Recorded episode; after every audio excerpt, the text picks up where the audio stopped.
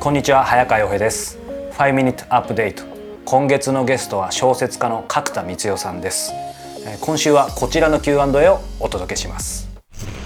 人生に欠かせない4つのものを、えー、角田さんに選んでいただきそれぞれのちょっとお話を伺いたいな、えーここに7枚のカード。音楽食場所本映画何でも何でもということでこの中から、えー4つ選択をいただきたいんですがえー、一つ目は何にしましょうか？あ、じゃあ本にします。はい。海光武さんですね。はい。えー、これ、一言ハンクでいいんですかね？はい一言ハンクハンクの、えー戦場。僕の勝手なイメージだと、角田さん、やっぱり海光武さんの影響はすごい受けてるというか、いろいろね、あの、いろんなところでその彼の名前とか本を挙げられてるんで、海光さんが出た時は、あ、なるほどなと思ったんですけど、あの、今隣に持ってきたんですけど、結構輝ける闇、あまあこれ確か帯も書かれてますよね。はいはい。なので、輝ける闇を上げられるかなと勝手に思ってたんですけど、そういう意味ではちょっと意外だったんですけど、はいこの一言ハンクの戦場を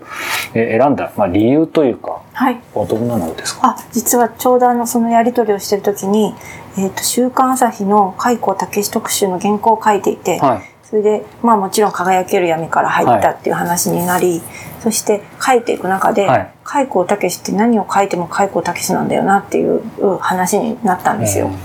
で、何を書いてもっていうのはつまり、エッセイも、はい。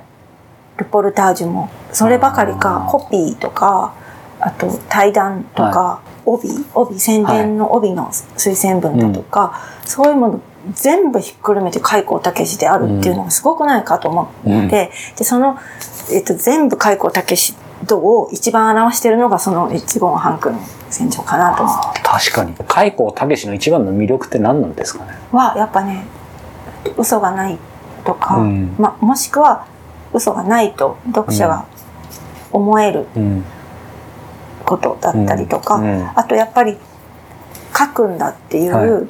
姿勢うのん。生真面目さというか、うん真摯さというか、うん。あの、ピュアさというか、うん書くっていうことに対する、あの、ものすごい自信の立て方がうん。面白い、うん面白いというか、独特ですよね。うん最初のこう、海光武のとの、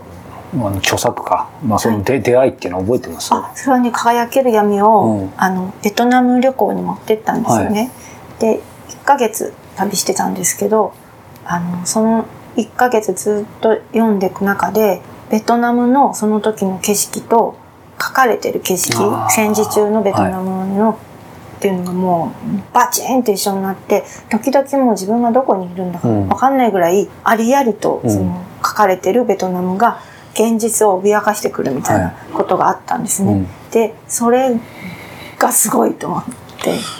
だ誰かとの対談でその寄稿文とエッセイは違うというのを、結構前の対談ではい。角田さんがされてるのを読んで、その時その対談じゃ結構前ですけどその当時では角田さんはそのやっぱ寄稿文書けないっていうふうにおっしゃってるんですけど、今はどうですか？今も書けないですね。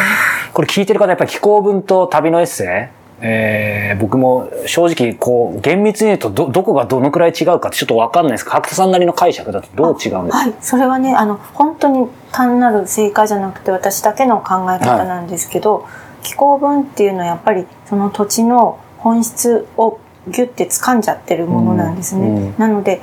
例えば50年後にうん。その気候文を読んでそその地に行っても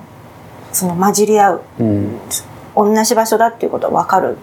と。つまり見た目とか全部変わってたとしてもってことですよね。はい本質の上に立立つことができる。で、エッセイっていうのはやっぱりあの本質はつかめない。ただそこで何があったかとか、どういうものを見たかっていうことは書いても、うんなので50年後に行った時に、あ、昔はこうだったんだなって思うことはできても、うんこ書かれているその場に自分が今いるってか、うん多分感じることはできないんじゃないかなとうん思います。エッセイ、ルポ、コピー、対談、推薦文。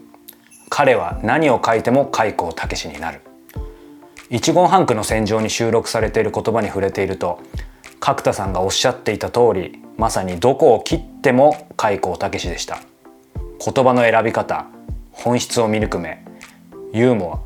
ア、どれをとってもキレッキレでした。中でも印象的だったのがノンフィクションライターになりたい人に送った時間金勢力性域何でも構わないからたっぷりかけろ。何でも構わないからたっぷりかけなければいいものはできやしないという一節でした、えー、この例えはともかくですね、えー、一度聞いたら、えー、忘れないですし本質は間違いなくついている。この開口の、え言葉の数々。エスプリとインスピレーションに富んだ一言半句の戦場。え各仕事や創作に関わっている方にはもちろん人生を少しでも楽しく生きたい豊かにしたいそんな全ての方におすすめです。本書を紹介してくださった角田光代さんに改めて感謝申し上げます。